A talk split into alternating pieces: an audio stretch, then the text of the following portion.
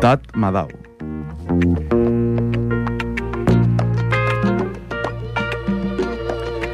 Bamar.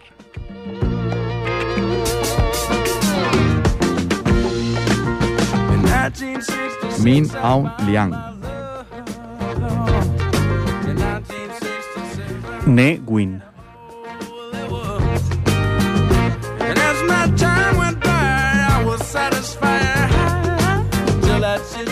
Somos Aitor Padilla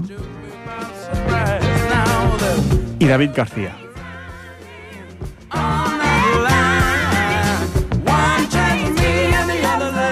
y esto es Desde la Historia.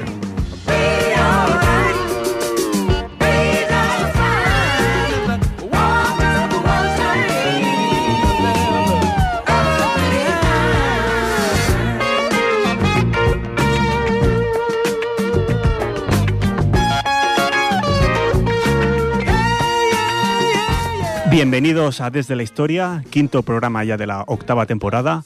Muy buenas noches, Aitor Padilla. Muy buenas noches, David. Quinto programa. ¿Quinto? Quinto, quinto de esta Tenía temporada. cuarta yo.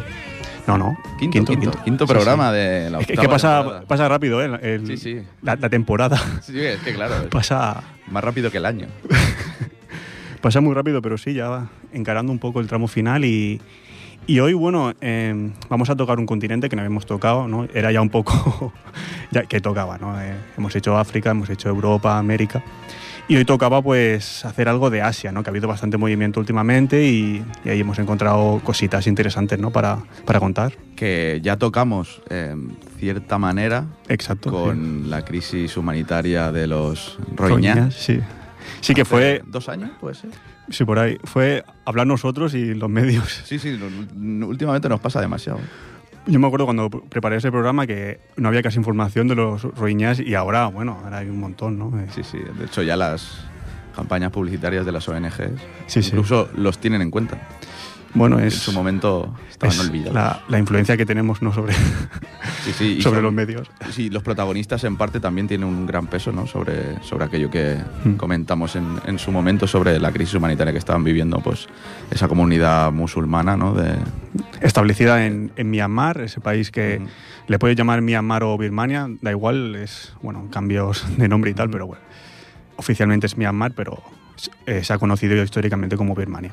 Entonces, ya hoy no lo, no lo tapamos tanto el tema, ¿no? Vamos a No, hablar y- de, de Myanmar y también es tiene cierto mainstream, ¿no? Al final sí se ha visto algo, ¿no? En los, en los telediarios, en los telenoticias. Sí, porque ha sido bastante noticioso. También ha habido Ese vídeo meme, ¿no? ese, vídeo que ha sido muy bueno, que luego, si quieres, comentamos un poco, ¿no? Y bueno, sí, ha tenido bastante difusión. ¿no? Todo y ser un país que, que, bueno, es bastante, está bastante aislado a nivel internacional, ¿no? Es un país de estos complicados para entrar.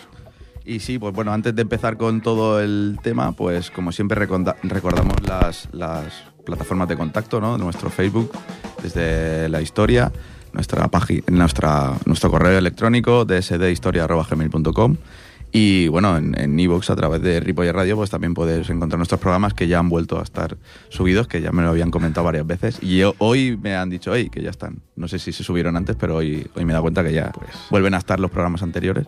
Y bueno, como siempre, pues estamos abiertos a cualquier propuesta de tema, de alguien que quiera venir a ilustrarnos sobre algún tema de actualidad eh, política y que tenga un, un trasfondo histórico.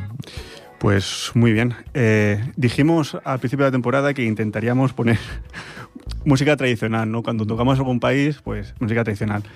En el caso de Birmania, bueno, siempre se, complica un poco, siempre que es Asia. Pero bueno, vamos con, con este tema y, y a ver qué tal.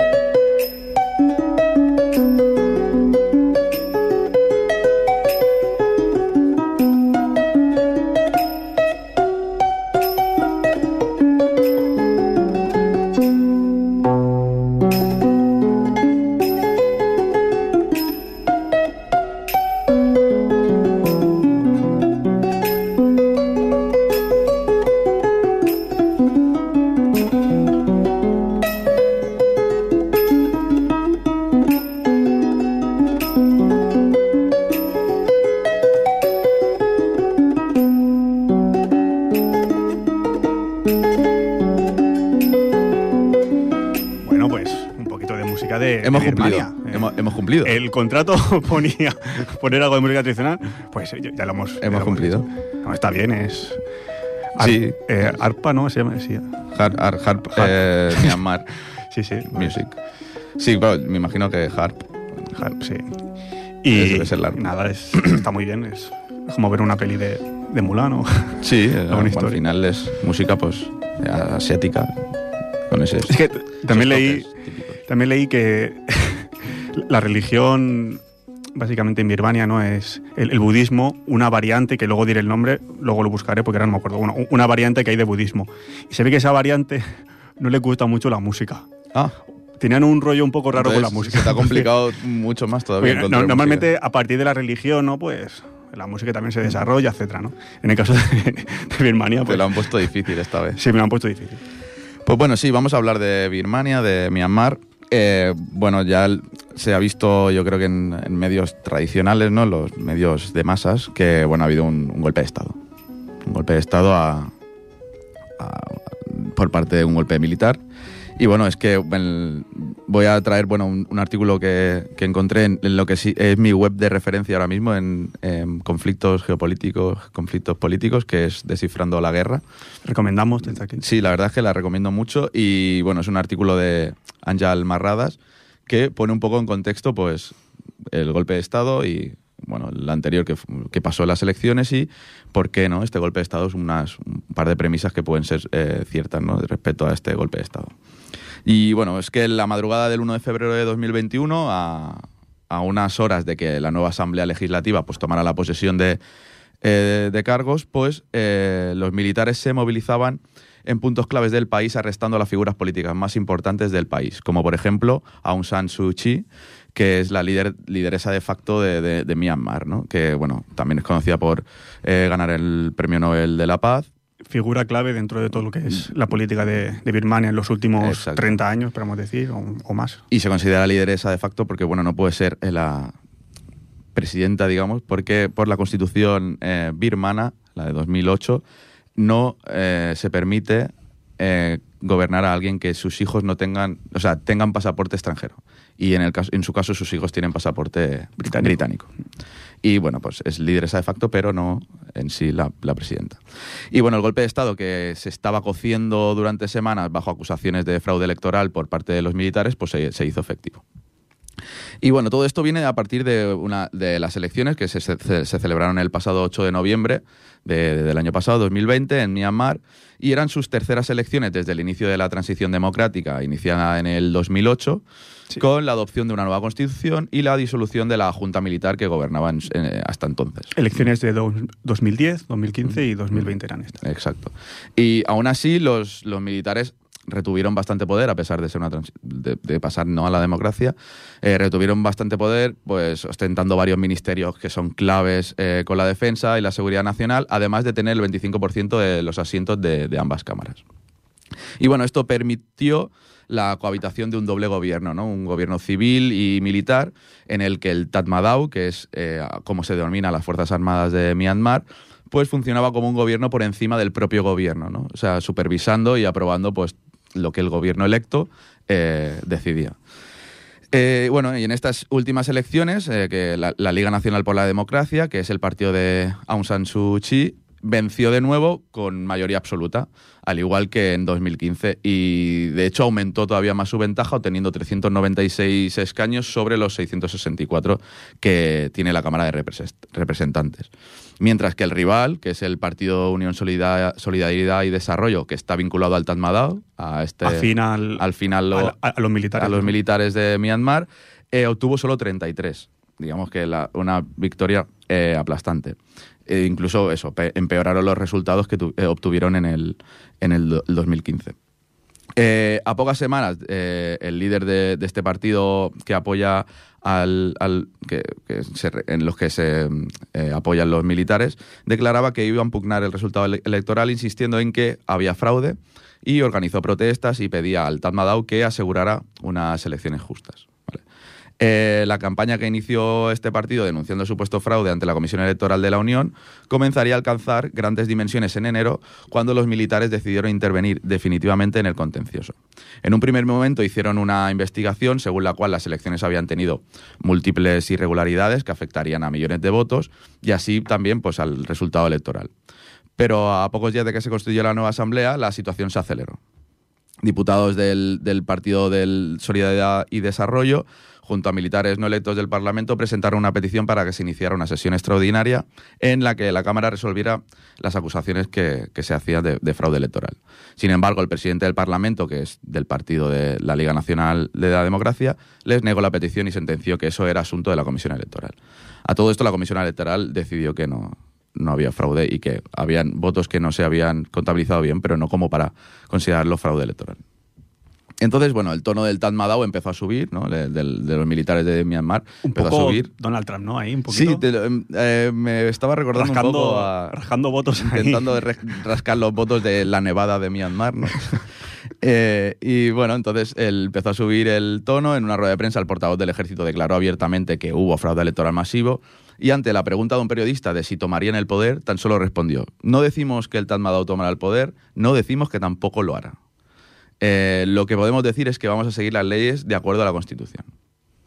Durante los siguientes días la tensión siguió aumentando con el despliegue de unidades militares en las principales ciudades, la petición del ejército de retrasar la apertura de la nueva legislatura, protestas nacionalistas en favor de los militares, varios comunicados de embajadas y organizaciones civiles pidiendo al Tamadao que se respetase el, el, resultado de las urnas y la comisión electoral, como bien adelantado antes, estableciendo que no, no hubo fraude. La comisión electoral, que era quien tenía que decidir en, en, en ese aspecto.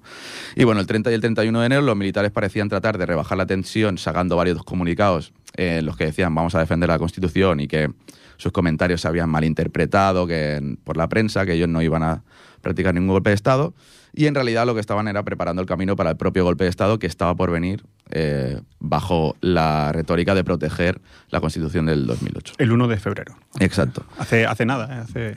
Eh, sí, es, diez esto es, días. es rigurosa actualidad. y bueno, el golpe de Estado en sí, pues en las primeras horas de la mañana, eh, la televisión pública Miaguadí daba un mensaje a la nación declarando el estado de emergencia durante un año. Y el tercer mi- vicepresidente, que el tercer vice- primer vicepresidente de- del gobierno es el general Wu Min-sue, asumía la presidencia y traspasaba todos los poderes del Estado, el legislativo, el ejecutivo y el judicial, al comandante en jefe de las Fuerzas Armadas, Mi Aung Hlaing. Siguiendo con el paralelismo de Estados Unidos, sería como un Capitolio, pero bien hecho, llevado a cabo. ¿no? Exacto. No rollo, rollo broma. Sí, y bueno, horas antes el Tatmadaw pues, se desplegaba en las ciudades eh, de Neopitiao, que es la capital, que también tiene su peculiaridad, y Rangún, que es la ciudad más grande y anterior capital de, Birmania. Eh, a su vez, cortaban los servicios de comunicación, arrestaban a Dawan San Suu Kyi, que es la que hemos dicho lideresa de facto de Myanmar, Nombre consejera clave, de Estado, sí, repetimos. sí, el hombre clave, eh, consejera de Estado y líder de la Liga Nacional de la Democracia. También detenían al presidente Win Mint eh, y varios ministros, los ministros jefes de los estados regionales, miembros destacados de, de la Liga Nacional por la Democracia, activistas políticos y diputados. ¿Cómo justificó este golpe el Tatmadaw? Bueno, justificó en la defensa de la Constitución bajo ciertos artículos, eh, diciendo que debido a las protestas que se habían generalizado contra la Comisión Electoral, eh, se estaba poniendo en peligro los resultados de las elecciones y eh, cuando pasa eso, pues los poderes legislativo, administrativo y judicial pasan al comandante en jefe de las Fuerzas Armadas. Digamos que esto es un artículo que existe en la Constitución y se basan un poco pues en, este artículo. Que también que, que dice, o sea, ¿cuál es el otro artículo? Eh, luego hay otro artículo de la Constitución en el cual permite al vicepresidente desempeñarse, que es lo que han hecho, desempeñarse como presidente interino eh, si el cargo de presidente queda vacante debido a renuncia, fallecimiento, incapacidad permanente o cualquier otra causa. Digamos que en este caso es cualquier otra causa, que es que me lo llevo preso y, y ponemos al vicepresidente. Entonces, de esta forma, el Tatmadaw, arropándose en la Constitución del 2008, eh, ha establecido que necesita establecer el orden constitucional bajo la acusación de que la Comisión Electoral no ha atendido a las evidentes pruebas de fraude electoral y la negativa del resto de poderes a aceptar las demandas del ejército, pues eh, ha supuesto este, este golpe de Estado. Constitución que ellos mismos hicieron en el 2008. Exacto. Eh, un poco, claro, porque el- en el país pues se pedía una transición democrática, que luego han habido, han pasado estos 12 años, ¿no? Bueno, elecciones, tal y cual. Pero, como bien dices, han basado en la misma constitución para legitimar un golpe de Estado. Exacto. Y bueno, por el momento la hoja de ruta declarada por el Tatmadaw consiste en tres puntos, que es realizar una auditoría de las anteriores elecciones, celebrar nuevos comicios dentro de este año, eh, o sea, eh, dentro de un año cuando, eh, a partir de finalizar el estado de emergencia que están ahora, y eh, transferir el poder al nuevo gobierno. Digamos que quieren repetir las elecciones a toda costa. Eh, las condenas nos han hecho esperar por parte de, la ONU y de Estados Unidos que se oponen a cualquier intento de alterar el resultado de las elecciones recientes o impedir esta transición democrática de Myanmar y tomará medidas contra los responsables si no se revierten estos pasos. Precisamente Washington ya sancionó a Mia que es el jefe comandante de las Fuerzas Armadas, quien encabeza el golpe de Estado, por violaciones de derechos humanos de la minoría rohingya eh, que, que hemos comentado al principio del programa. Ta- También hay un juego, un juego geopolítico, como, como siempre hay entre Estados Unidos y China, dentro de, Exacto. de estos bandos. Filipinas, por el contrario, declaró que se trataba de un movimiento de ajedrez y no de un golpe de Estado y advirtió que no iban a depender de las narrativas occidentales. Bueno, eh, ya sabemos eh, Duarte, Duarte, no, Durán, du, Durar- No me. Durarte, sí, Al- algo así era, sí. Sí, ya sabemos que también es un- tiene sus polémicas de, declaraciones, exacto.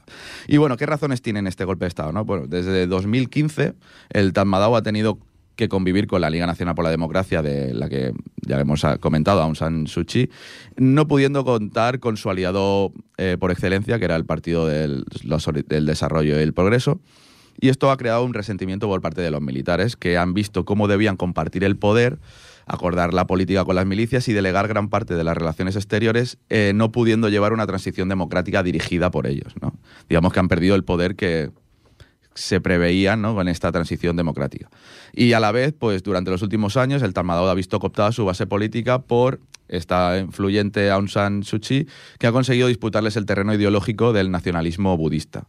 Digamos que incluso les ha quitado eh, ese, esa importancia ¿no? del nacionalismo a, los militares, defendiendo ante la Corte Penal Internacional la limpieza étnica llevada a cabo por los militares contra la minoría roeña. O sea, esta persona que ganó el Nobel de la Paz eh, defiende la limpieza étnica contra la roeña. También tiene sus, Sí, sus ahí- luces y sus sombras, ¿no? Esta, esta persona. El tema de los Roñay mm, Exacto. No es no, no es su fuerte. no, está- no- no lo saben llevar muy bien. Y bueno, el resultado es que todo esto ha terminado por forzar, eh, reforzar al interior y ante la mayoría etnia Bamar a la Nobel de la Paz, San- San Suu Kyi. Unido a esta pérdida de liderazgo militar sobre la pieza clave que constituye el Estado birmano, el budismo, debemos añadir otro factor más, que es el propio Miao Aung Hlaing, que es el, el líder del Tatmadaw, que cumple en julio de este año, 2021, 65 años, que es la edad máxima con la que puede servir en este puesto según la Ley de Servicios de Defensa del, del 1959. Está ya para jubilarse. Está ya. por lo que debería jubilar- jubilarse entonces. Eh, el golpe, por lo tanto, tiene aquí dos implicaciones clave. ¿no? Por un lado es el personal, y es que aún Laing desea continuar en una posición de poder, ¿no? De, y el resultado electoral no se lo está permitiendo, no le permite acceder a, la presidencia. Con esto, pues es- se está asegurando un poco su posición. Y por otro lado, una de mayor profundidad, lo que implica su jubilación, y es que Aung fue elegido en 2011 y esperaba poder supervisar la transición junto al Partido del Desarrollo y, eh, y el Progreso y servía como vínculo a través del cual los militares retirados podían reciclarse en la política. ¿no? Digamos que si ese partido hubiese estado gobernando, iba a servir pues de puertas giratorias, ¿no? Eh, como para entendernos todos. Eh, entonces, bueno, con estas elecciones ha quedado claro que va a ser una, es una herramienta inservible porque cada vez están perdiendo más votos y ahora sí, eh, si, si abandona Aung San Suu Kyi eh, su puesto, él podría maniobrar para conseguir que el nuevo comandante en jefe de los servicios de, defen- de defensa fuese más favorable a su reforma.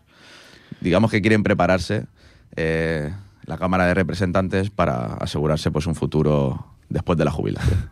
Pero bueno, de momento la perspectiva ¿no? Eh, a corto plazo en Birmania son un- unas nuevas elecciones. Es lo que. Sí, o sea, si no hay intervención Si no- si no hay- internacional, debería acabar con, un- con unas nuevas elecciones, eh, pero tiene que acabar antes el estado de emergencia que está eh, proclamado. De hecho, hoy leía, leía que han proclamado la ley marcial incluso, y bueno, en las protestas que hay, Sí, hay, hay movimiento. hay una persona grave herida por un balazo en la cabeza, o sea, digamos que se está yendo, sobre todo las protestas civiles, pues se está yendo bastante de madre. Veremos cómo, cómo evoluciona el tema.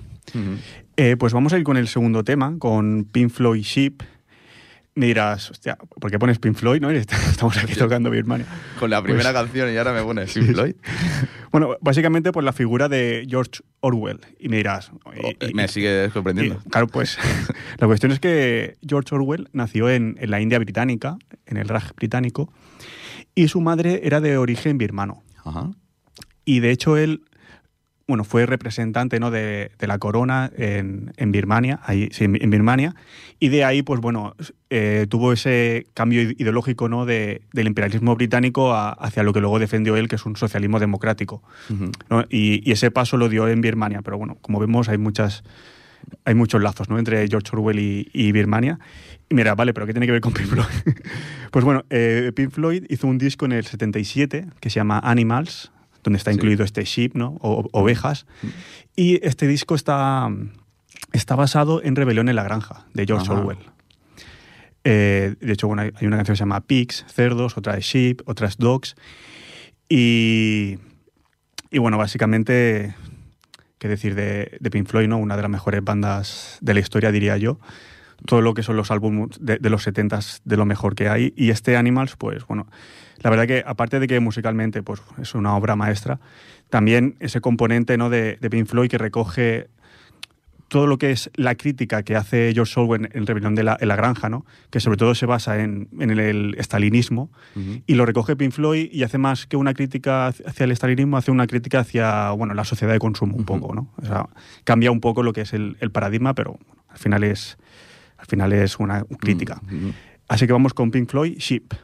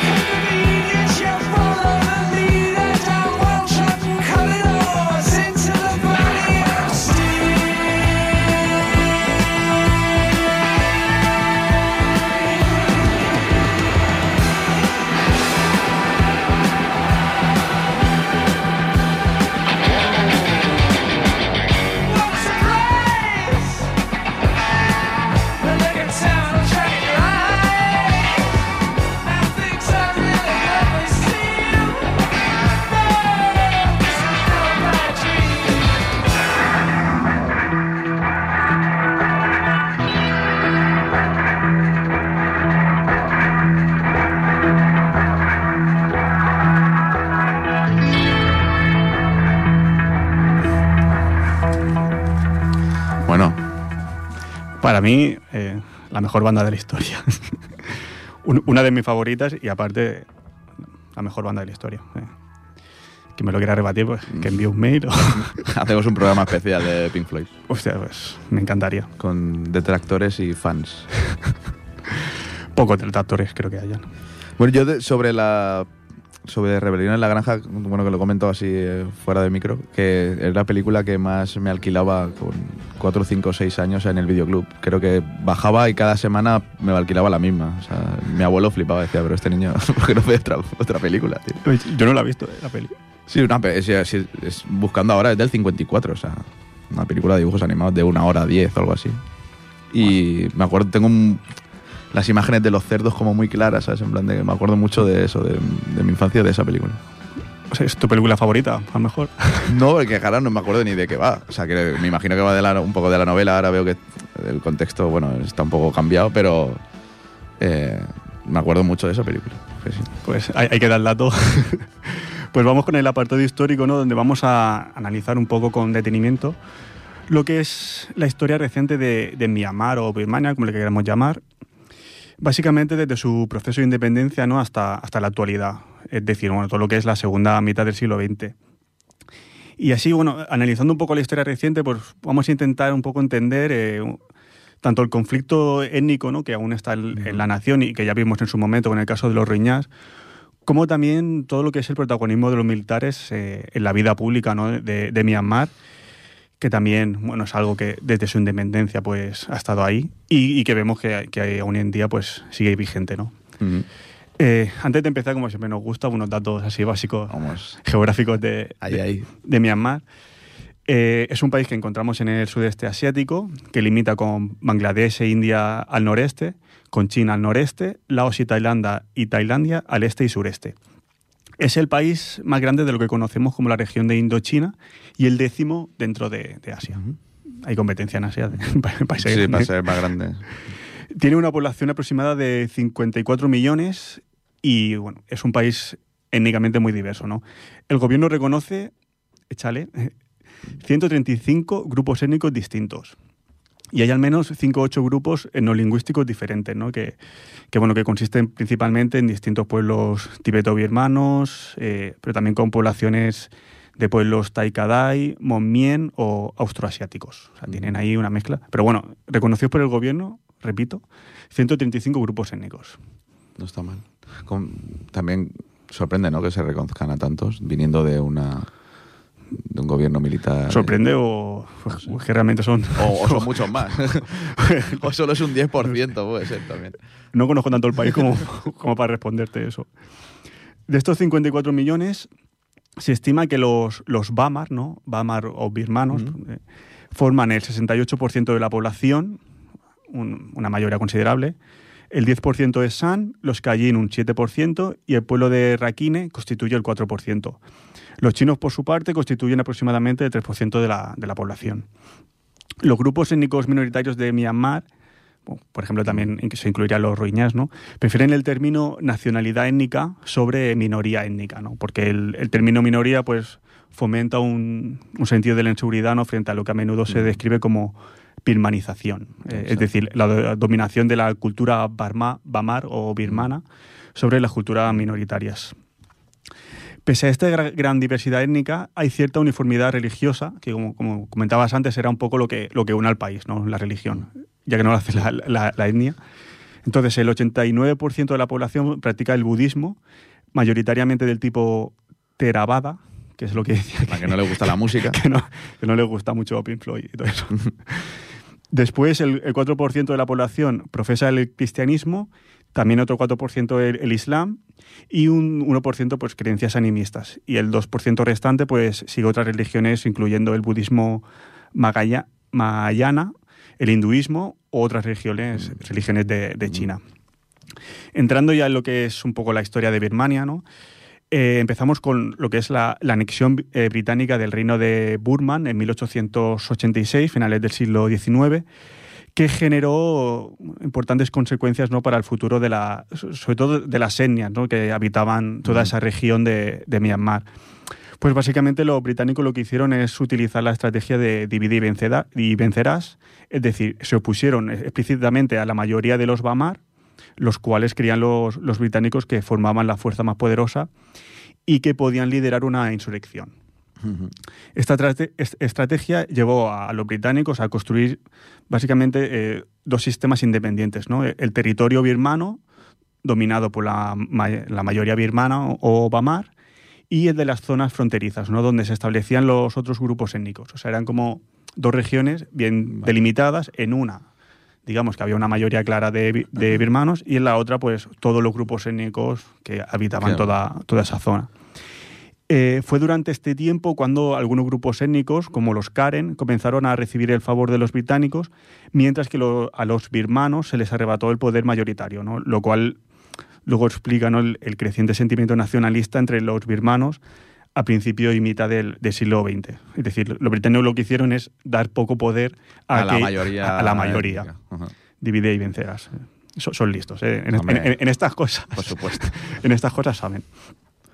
Entonces, como decíamos, ¿no? Eh, este trato de, de los británicos fomentó un nacionalismo eh, birmano, sobre todo presente en la figura del líder militar Aung San, eh, que es el padre, De, De la que- Aung San Suu Kyi. exacto.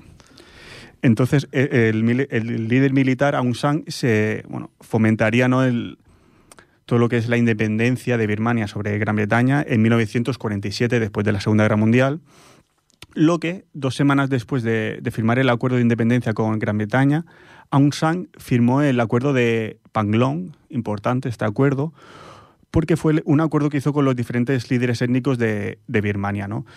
Se trataba de, un documento que, se convertiría en un punto de, de conflu- de confluencia ¿no? para las organizaciones étnicas de todo el país durante las décadas posteriores, porque declaraba que habría plena autonomía en la administración interna para las zonas fronterizas, ¿no? Lo cual sentó lo que, lo que es la, la base para un sistema más federalista de Birmania. O sea, a la zona fronteriza le daba una autonomía y eso fomentaba pues bueno un, un país federalista y no centralista. Entonces llegaron eh, a ese acuerdo eh, que se conoce como, como Panlong. Pero el 19 de julio de 1947, solo seis meses antes de que Birmania se independizase oficialmente de los británicos, unos paramilitares armados asaltaron el gran edificio de, de ministros en el centro de Rangún, que era la capital en aquel momento, y asesinaron a un San, el- que, que- que hemos dicho que, padre de- sí, que, el- que lideró ¿no? el proceso de independencia, y también a varios ministros de, de su gobierno. Pese a este asesinato, Birmania siguió con su proceso de democratización y con el acuerdo entre las diferentes etnias que, que se recogían en Panglong. ¿no? Y, de aquí saltamos del 47, dentro de este proceso de hacia una democracia, ¿no? hasta el 1962, ¿no? cuando encontramos que el, el general Ne Win, un ex primer ministro de, de Birmania, tomó el poder en el gobierno y, bueno, básicamente lo que hicieron es hacer caso omiso ¿no? a las leyes que se habían firmado anteriormente, incluido el acuerdo de Panglong, y sumieron al país durante décadas en un brutal gobierno militar. Aquí encontramos ya el, el primer golpe de Estado importante mi- militar. ¿no? Eh, Sí, porque de- al de anterior tampoco le quisieron dar mucha importancia, ¿no? Porque asesinar a, a principales figuras políticas. Sí, lo asesinaron. Hay, hay un poco de. Hay bastante misterio ¿no? sobre quién fue el asesino. De, o sea, no, no se sabe muy bien quién dio la orden, pero bueno. sí. El país continuó hasta que finalmente, en ese sentido, sí que hubo un golpe de Estado de, de verdad por el general Newin. Este reprimió la, bueno, todo lo que es la libertad de expresión a, a todos los partidos de la oposición y, hizo, bueno, no, no hizo ningún caso al federalismo étnico que se había firmado en Panelón. O sea, de eso no le, no le hizo caso. Entonces, de 1962 a 1988 es cuando se ex- extiende este gobierno militar que llevó a cabo lo que se ha llamado ¿no? como la vía birmana al, al socialismo, básicamente porque era un socialismo muy ais- aislacionista, eh, o sea, no, no podía entrar ningún extranjero, eh, cero turismo, un poco como, como la Albania comunista, ¿no? O sea, cero contacto con, con el exterior. Este socialismo tampoco puede considerarse como una forma de marxismo-leninismo, pues incluía un fomento de la religión, ¿no? Algo que es totalmente contrario al, al marxismo ortodoxo. ¿Pero por qué lo incluían?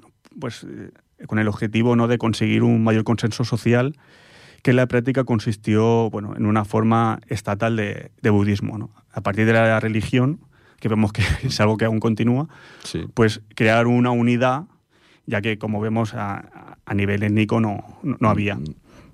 Entonces, este gobierno, como digo, se, se extiende desde el 62 al 88 y es en el 88 cuando eh, hubieron una, una serie de disturbios en el país ¿no? por la mala gestión económica y por la opresión política ¿no? del, del gobierno militar socialista.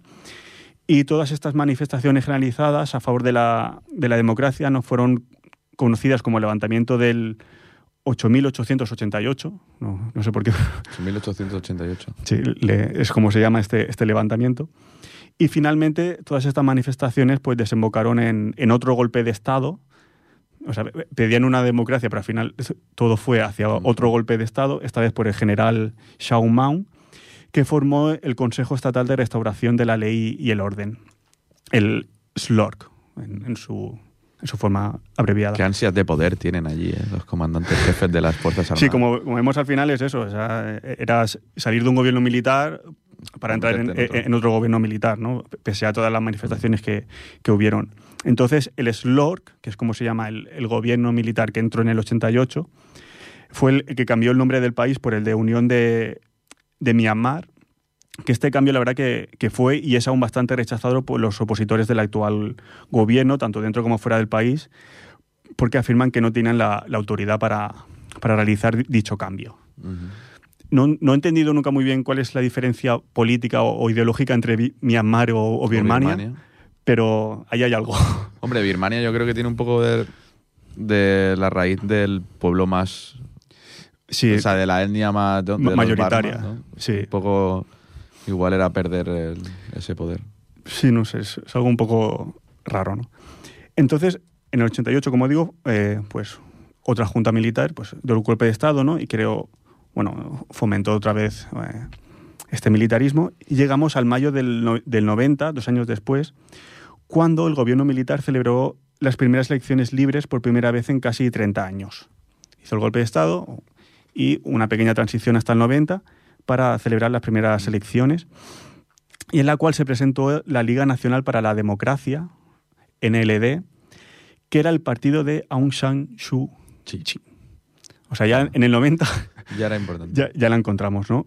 Eh, Aung San, ah, uy, es complicado, ¿eh? Aung San Suu Kyi obtuvo 392 de un total de 492 escaños, es decir, un 80% de los escaños, pero sin embargo la Junta Militar se negó a ceder el poder y, con- y continuó gobernando la nación como SLORC, que es lo que conocíamos como la Junta Militar, hasta el 1997, ¿no? que es cuando cambió el nombre, se llamó Consejo Estatal de Paz y Desarrollo, hasta su disolución en, en marzo del, del 2011.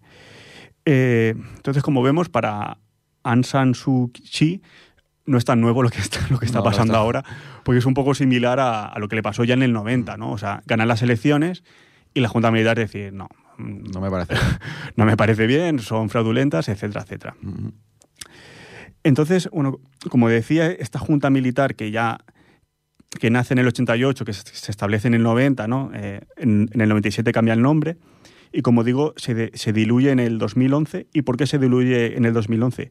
Pues básicamente por las, propes- las pro- protestas que hubieron en, en el 2008 y el 2007 también, 2008, cuando todo, estas, todo este movimiento social pues impulsó al gobierno a redactar una nueva constitución, que es la del 2008 que hemos comentado antes, que es la que se mantiene hoy en día, por la cual el país se rige como un sistema parlamentario, con una, con una legislatura bicameral y, como bien has dicho, con el 25% de los legisladores designados por los militares y el resto elegidos en elecciones generales.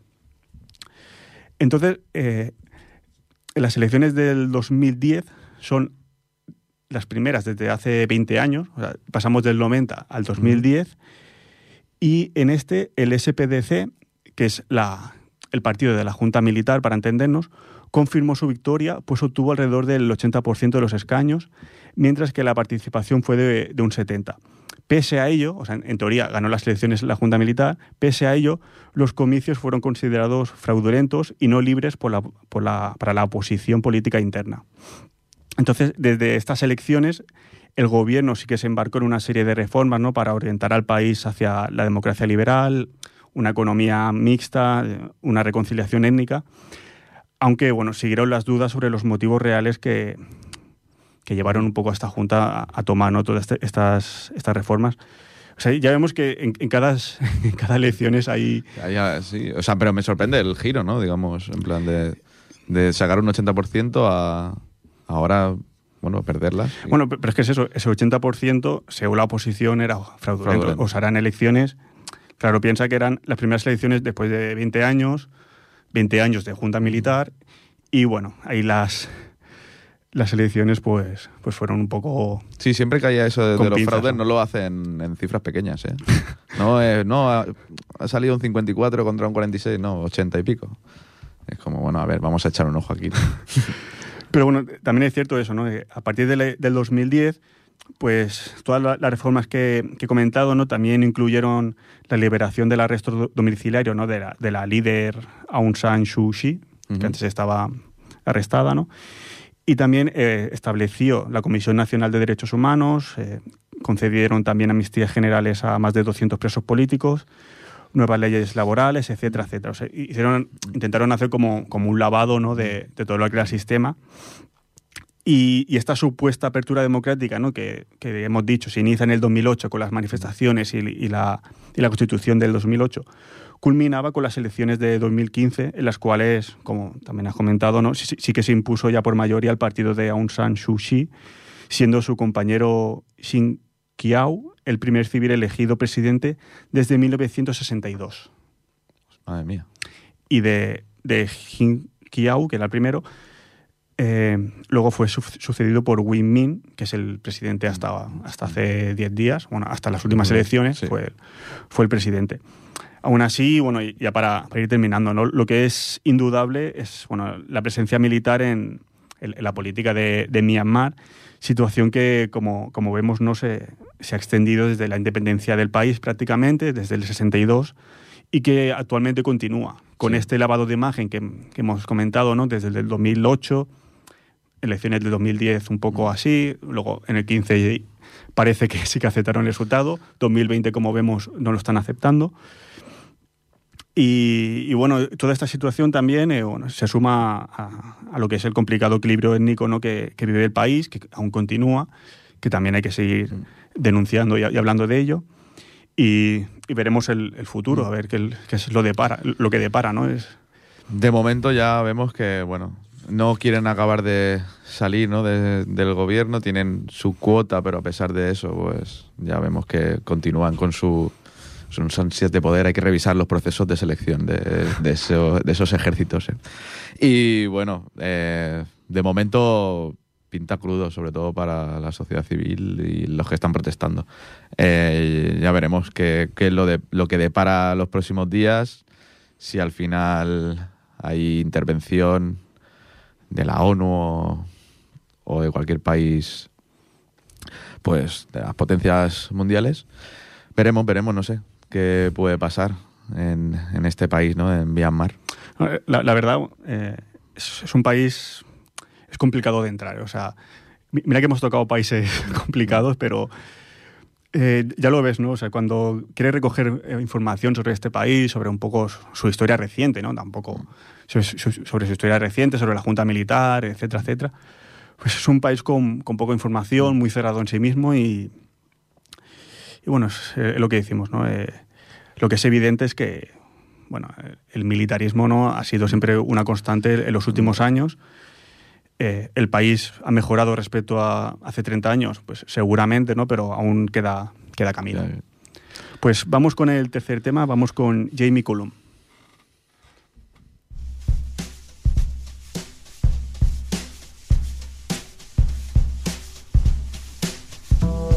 It's getting late.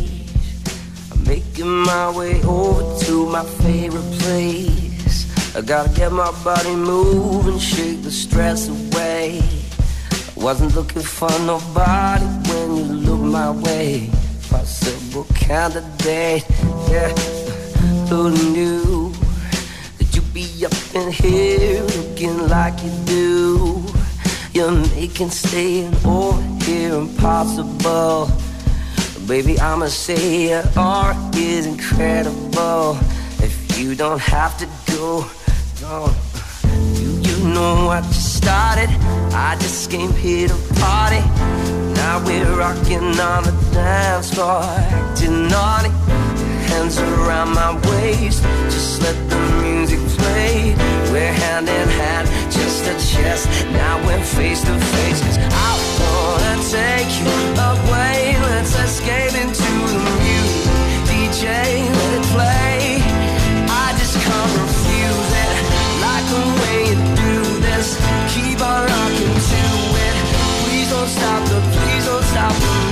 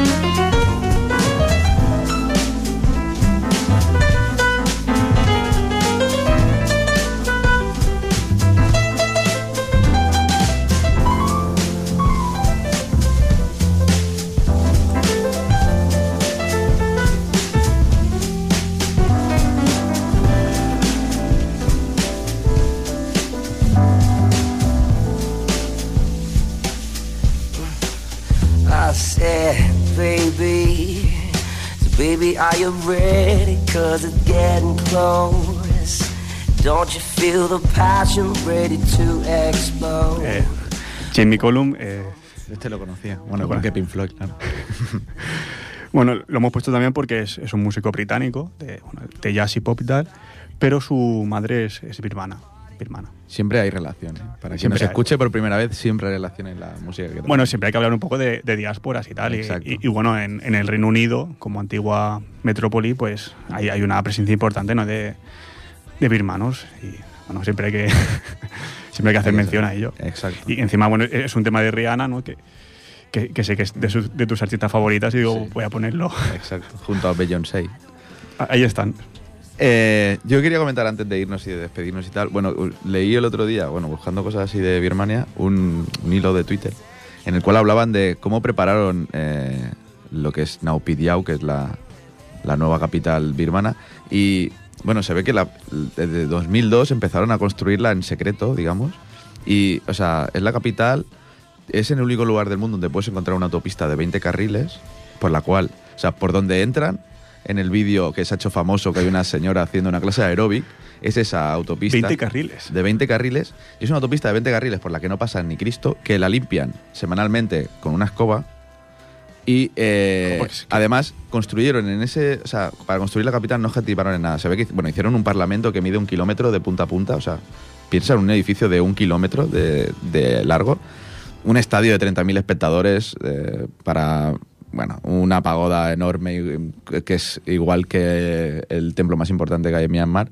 Y bueno, o sea, es, es más grande que. O sea, la, la- la ciudad es más grande que la isla de Mallorca, pero tiene una densidad de. O sea, lamentable. O sea, la- tiene más densidad de, de población Mallorca que la capital de Myanmar. Creo que no te gusta la capital, creo que no la vas a visitar. No, No, hombre, yo me no. quedo con la capital donde vive todo el mundo, que es Rangún, ¿no? Rangún, te mola más. No, pero eh, 20 carriles en Birmania, a lo mejor no, pero en las rondas Además, acaba. la pondría. Acaba, esa, esa autopista de 20 carriles acaba en una de cuatro, que imagínate si se llenase, sería, sería un problema. Y bueno, con este dato, otro dato más, eh, despedimos, urbanista, dato urbanista. despedimos el programa de hoy. Muchísimas gracias a Jordi, a Ripoller Radio, 91.3 FM, ripollerradio.cat y gracias a ti, David, como siempre, buenas noches. A todos, buenas noches. In 1966, I found my love.